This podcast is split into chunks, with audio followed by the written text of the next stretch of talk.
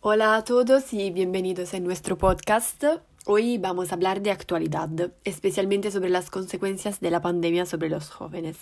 Hace un año que nos enfrentamos a esta situación y las recaídas son cada vez más evidentes. Vamos ahora a ver a través de dos testimonios la manera con las cuales los adolescentes se enfrentan a la cuarentena.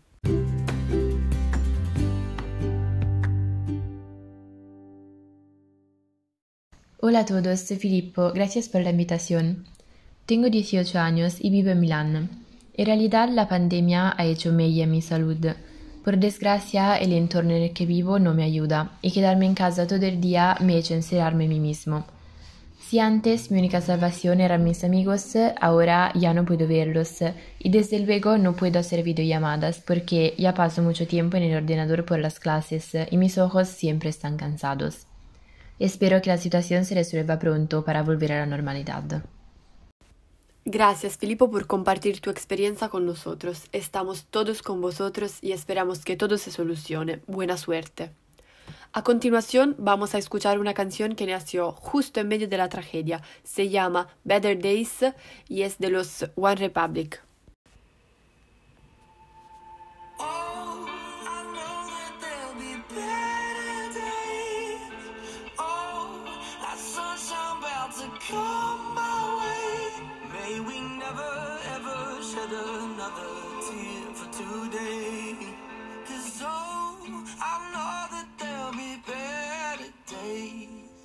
Waking up in California, but these clouds they won't go away. Every day is like another storm, yeah. I'm just trying not to go insane. And the city shining so bright, so many dark nights, so many dark days. But anytime I feel the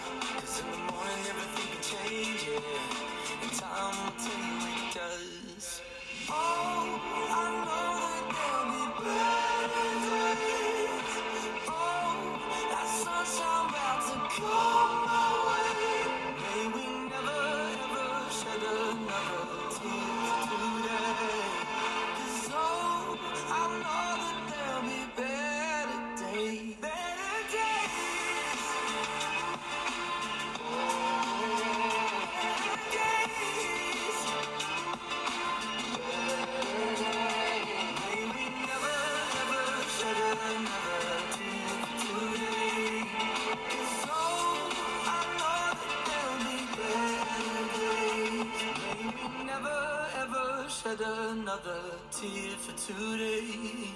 Cause oh, I know that there'll be better days. Vale, ahora vamos a escuchar otra chica que aprovechó la cuarentena para iniciar un nuevo proyecto.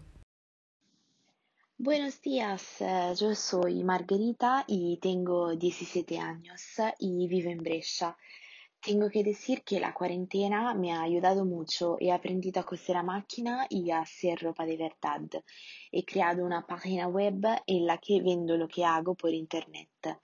De esta forma gano un poco y ayudo a mis padres que desafortunadamente tuvieron que cerrar sus restaurantes. Es estupendo, enhorabuena, Zorra. Gracias también por hacernos partícipes de esta iniciativa. Gracias a vosotros por la invitación.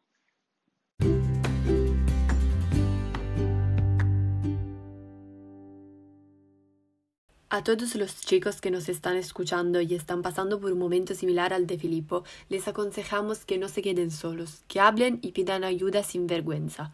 Dedica tiempo a ti mismo y a tus pasiones, deja volar tu imaginación y seguro que encontrarás el camino correcto para superar las dificultades.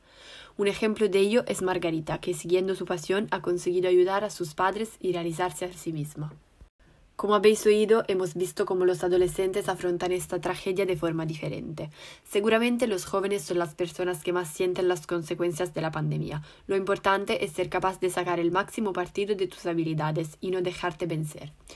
Bueno, eso es todo por hoy. Gracias por acompañarnos y hasta la próxima.